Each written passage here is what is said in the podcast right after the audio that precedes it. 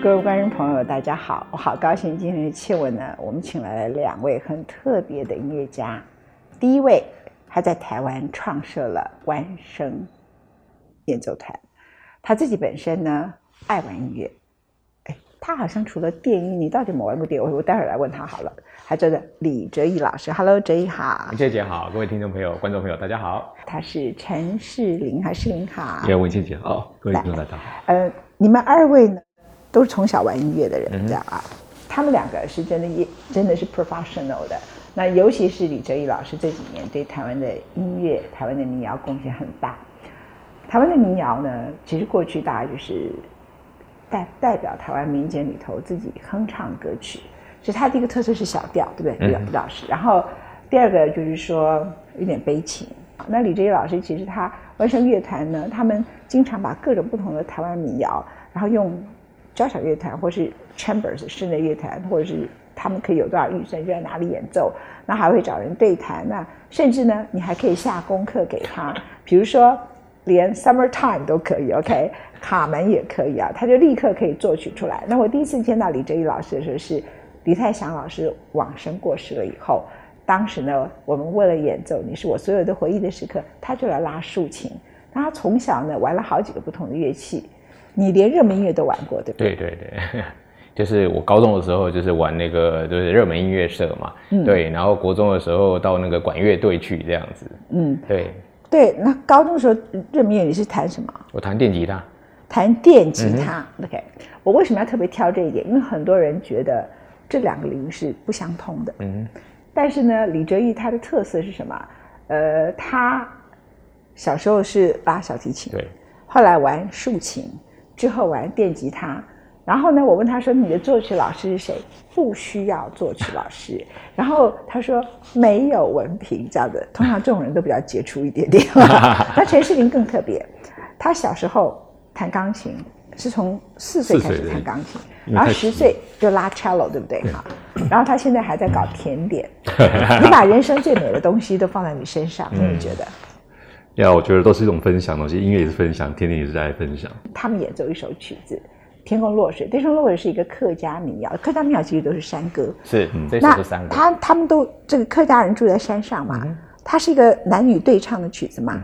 其实这这个山歌的演变哈，就是根据学者的考据，因为以前没有电话嘛，对。哦，所以那个大家在山上工作的时候，可能就是要跟人家传递信息的时候没有那么方便，所以在山上就是直接，因为我们知道山里面回音很长很久，所以他们就在山上用叫的，用喊的，嗯，对，然后回来吃饭哦，怎么样？然后因为每天这样喊哦，很无趣，所以他慢慢的会加入一些旋律。哦，在山上就是用这样子的方式去慢慢的演变成山歌的形成，对，所以它是一个很自然而然所产生的音乐。嗯，这好特别啊。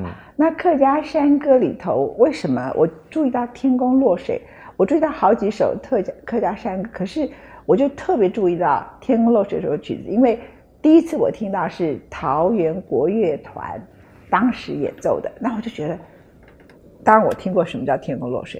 可是他被李哲毅老师改编之后，那个曲子变好好听，这样子哈。谢谢。你在改编这个《天空落水》的时候，他原来的歌词，他原来的曲子是悲伤的吗？其实它是一个还蛮生活化的作品，嗯，对，因为其实台湾的歌谣早期哦，因为你知道农业社会嘛，所以大家其实就把身边所看到的、听到的、自己的感受就写到歌里面去，嗯，所以它是一个再自然不过的一个音乐，嗯，对，所以你说他的情绪是什么？其实根据唱的人或者传播的人他有什么想法，其实他都可以，他可以诠释，对他可以，他可以诠释说提供裸罪哦，比如说是旱灾，对啊，因为他他不希望这个旱灾。比如说立体裸具我要采茶我也不能采茶。所以他提供裸具就是说其实农民是靠天吃饭的。那这个靠天你也不能不是太少也不能太多哈那天宫落水我们来听两位竖琴大提琴合起来很美好的演奏。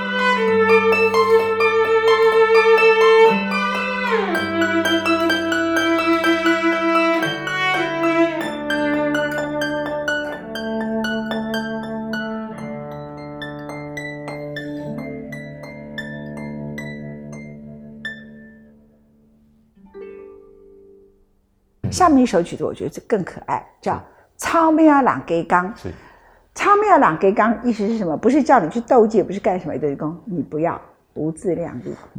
你超妹啊，就是蚱蜢嘛。朗给刚，你一下就被那个鸡给啪吃掉了。超妙朗给刚本身它可以把它演奏的很难听哦。其实我听过非常难听的版本，因为它本身的曲子可以变成很吵，你同意吗？嗯，很某某一些成分是有，因为它本来就是吵架。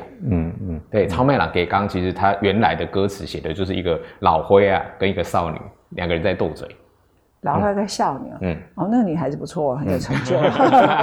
然后他觉得老灰跟少女学完给好，可是我看过有人把它变成钢琴弹奏，或者说变成一般的乐队演奏的时刻，流行音乐啊，或者是我你知道吗？以前很多台语歌手都很难听，就是那个编曲编出来，或者是说他们在那个反正就是乐团演奏就差了呀，您哈。那其实真正像您作为一个编曲家，要把这样的一首《苍妙两给刚》编曲成让人们感觉有那个逗趣味，但是又不会觉得音乐很吵。嗯哼。哎，这个里头的诀窍是什么？请教吕哲一老师。是，其实其实做编曲哈，我们好像是在琢磨一颗钻石。其实所有的原来的音乐，我们都觉得它就是一颗钻石。嗯，对。那这颗钻石要怎么样被雕琢，怎么被切割？嗯，好，然后展现它的光华。对。那其实超麦朗给康它是有非常简单的音乐。其实台湾的传统歌谣有这个特性，因为歌谣要被传唱，它绝对不能复杂，它可能两句四句就结束了。所以，当一一个音乐一直被在被重复演奏的时候，你就会慢慢觉得很烦，觉得很吵。哦，其实是因为它的重复性太高了。嗯，所以我们在做编曲的时候，我们必须要把这样子的一个旋律，简单旋律变有一个延展性。这个延展性可以往左、往右、往上、往下，用和声、用结构、用节奏，有用各式各样的发展出来的一个副旋律，去增加它的精彩度。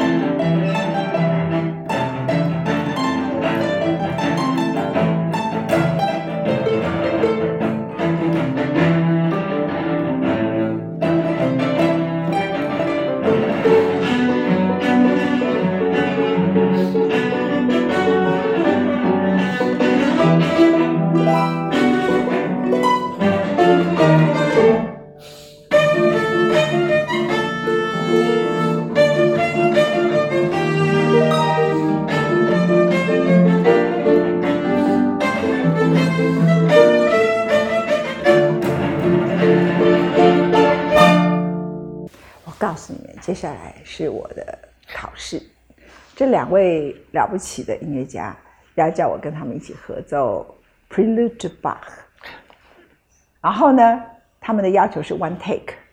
one take 就是我们没有 rehearsal，我们没有见过面，三个乐器在一起，虽然我们见过面，可是从来没有为这首曲子在一起过。然后第一次我弹琴的时候，就要跟他的 tempo 是跟上的，而且 Prelude to Bach 是很著名的，就是说很笨的人就会把它弹成很呆板，从头到尾旋律都很快，然后都很优美，都一样。然后很会拉提琴的时候，有时候它是快一点，有时候它是慢一点，有的时候它要慢下来。然后呢，我们三个人其实室内乐或者是 chambers，它的好玩就是大家在这个时刻彼此去探测彼此的心，然后看什么人的音乐，然后怎么跟。然后我这样的一个业余者，要跟上他们是需要勇气的，但是勇气对我从来不是事情，因为我只要弹六十分，你们就会我觉得我是九十分，这就是业余的好处。然后我们待会儿来听。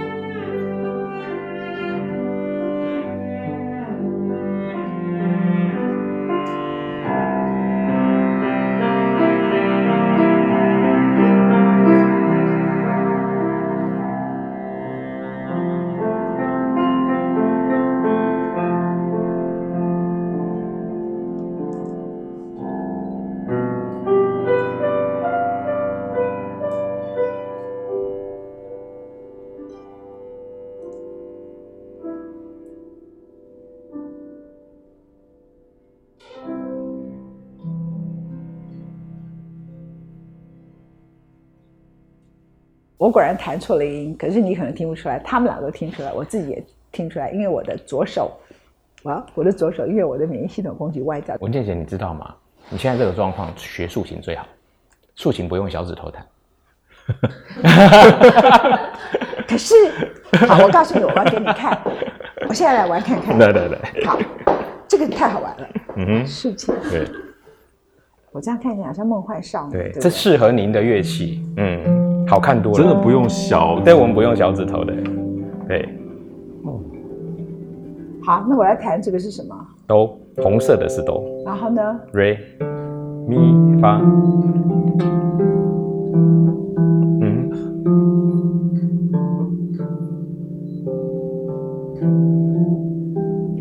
哇，太棒了！文倩姐的那个竖琴初体验。一对啦。嗯。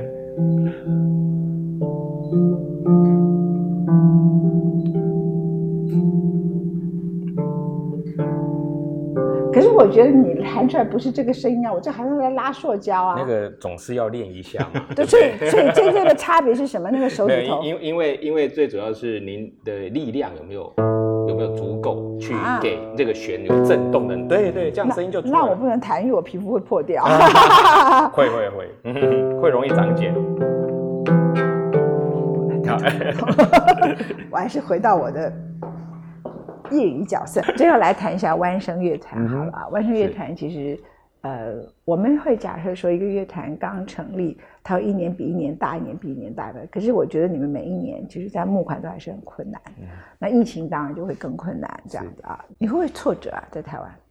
呃，应该说挫折已经二三十年的，已已经经历了二三十年。That's part of your life。对，但但但是我们一直在找方法。因为其实，在一个环境里面，没有办法把一件事情做好，我们不能一直怪环境。有时候我会觉得说，我们有没有找到方法？找到方法很重要。所以，万声乐团其实现在在主张的，就是说，我们把台湾乐古典化、古典音乐台湾化，是希望把古典音乐这个平台跟台湾音乐的文化能够找到一个连接点。这个连接点才能让这块土地上的每一个人。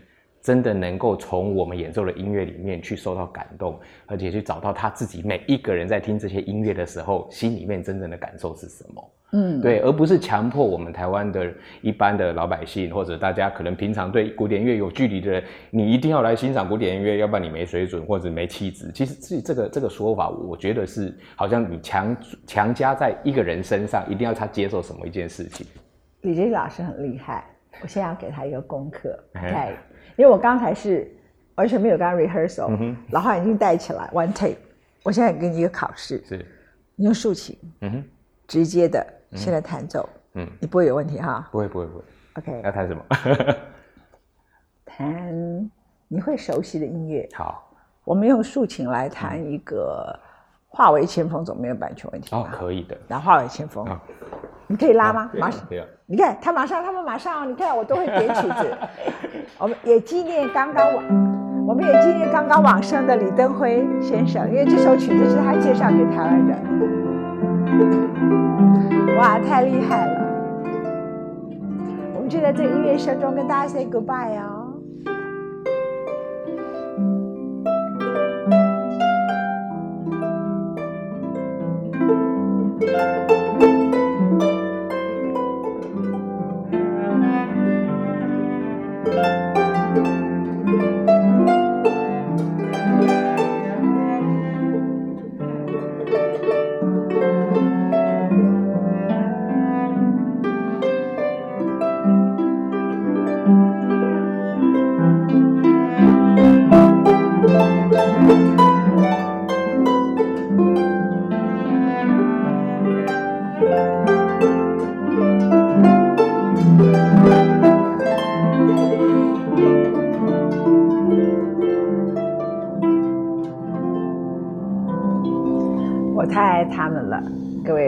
朋友。